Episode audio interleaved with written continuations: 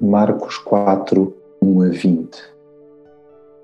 Então Jesus lhes ensinava muitas coisas por parábolas e lhes dizia no seu ensino: Ouvi, eis que o semeador saiu a semear.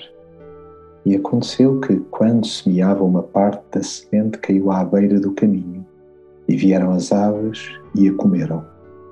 Outra caiu no solo pedregoso, onde não havia muita terra, e logo nasceu, porque não tinha terra profunda. Mas saindo o sol, queimou-se, e porque não tinha raiz, secou-se.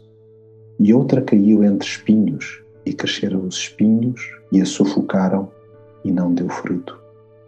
Mas outras caíram em boa terra, e vingando e crescendo, davam fruto e um grão produzia trinta, outro sessenta e outro cem. E disse-lhes: Quem tem ouvidos para ouvir, ouça. Jesus tem tanto para ensinar.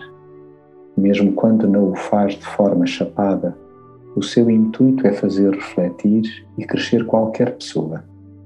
Na verdade, há imensos benefícios quando se aceita o seu repto para pensar em profundidade. Contudo, existem múltiplas maneiras de reagir à Sua palavra. É possível escutar e ignorar, permitindo que o inimigo, na sua astúcia, roube o amor que Deus quer semear no íntimo de cada ser humano. Por outro lado, existe quem até se entusiasme inicialmente, mas os pedregulhos da vida bloqueiam-lhes a alma.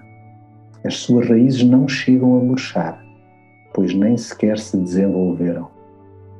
Já outros há que, chegando a desabrochar na fé, no entanto, deixam-se engolir pela sedução das riquezas e a cobiça de outras coisas.